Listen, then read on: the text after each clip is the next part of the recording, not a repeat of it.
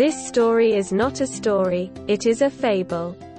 Fables are short stories that usually have animals or objects that go through complicated situations as protagonists and in the end there is always a teaching that is called a moral. Today we will tell the fable of the milkmaid. In this case the protagonist is a girl who lives on a farm and goes as follows. There was a farm on the outskirts of town where some farmers lived who had a daughter. Every day the mother milked the cows and sold the milk in the village market. One fine day, the mother told her daughter, Daughter, please, I don't feel well, I have a cold and my head hurts a lot, the cows have given a lot of milk and since today is your birthday. Take this pitcher full of milk, go away to the market and with what you get from its sale you can keep it and buy what you like the most. What a thrill!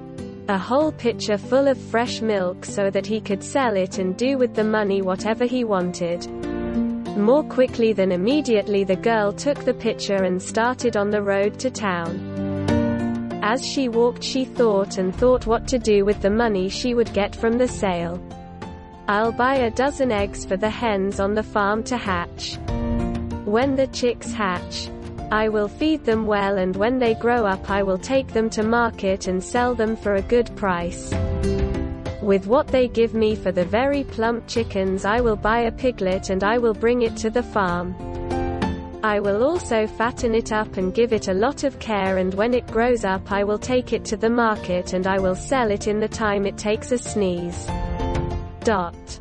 She walked our milkmaid so engrossed in her thoughts that she didn't respond to those she met along the way. See you later.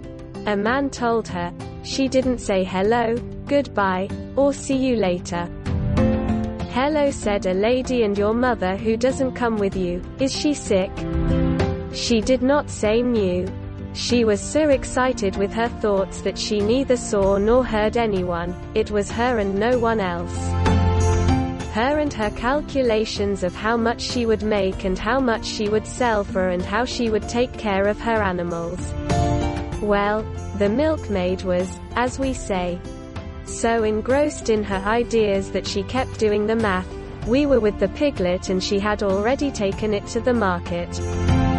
She sold it in a Jesus word and with the money they gave her for the piglet she bought a little calf, little girl, that he would take to the farm, he would take very, very good care of her and when she grew up, as we said, she was so, so focused on her delusions of buying and selling and fattening animals that she bumped into a huge stone that was on the road and catapum. She fell rolling to the ground and the pitcher full of milk broke. And the milk spilled on the floor. Oh, how sad the milkmaid felt when she saw her broken pitcher. The spilled milk and all her dreams scattered on the floor there. She returned home with dirty clothes, crying and sad, all her dreams were left there on the way to town. Now comes the moral. What do you think is the teaching that this fable wants to show us? Oh, by the way, the one who wrote this fable for the first time was a man named Samaniego.